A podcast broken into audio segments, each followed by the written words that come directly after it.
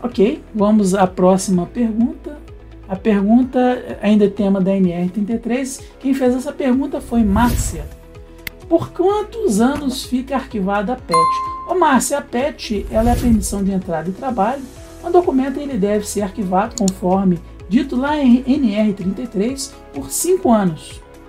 5 anos é o tempo de arquivamento da NR, da, dito pela NR33 para permissão de entrada e trabalho. Vamos à próxima pergunta. Tem algum limite de peso para que o trabalhador possa atuar no espaço confinado? Pergunta da Soraya, o tema eu coloquei como tema que eu entendi é saúde. A priori, eh, gostaria de comentar com você, Soraya, que espaços confinados têm meios limitados de entrada e saída.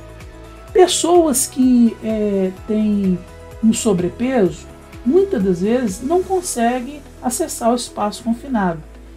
Tal qual eh, eu disse anteriormente, não existe uma regra, uma receita de bolo.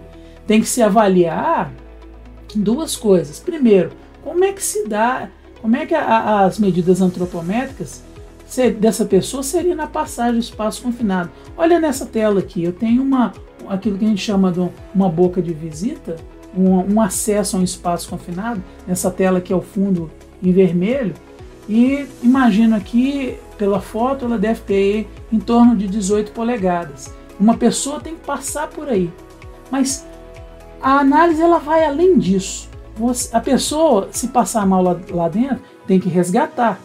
Então, é, se você colocar uma pessoa que ela tem um, um, um, peso muito alto, uma, uma antropometria bem, bem ah, um cara, um cara que seja bem gordo, como vocês falam aí, né?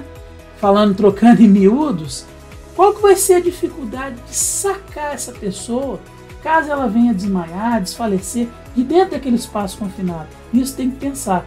Não existe limite, porque tem espaços confinados que têm aberturas maiores, com, com alçapões, com bocas de visitas maiores, não deixa de ser espaço confinado. Mas, e aí é, tem as medidas do trabalhador, não existe uma receita de bolo, mas você tem que pensar nisso. Seu raciocínio tem que pass passar por aí. É, a pessoa, qual a dificuldade dela entrar e sair?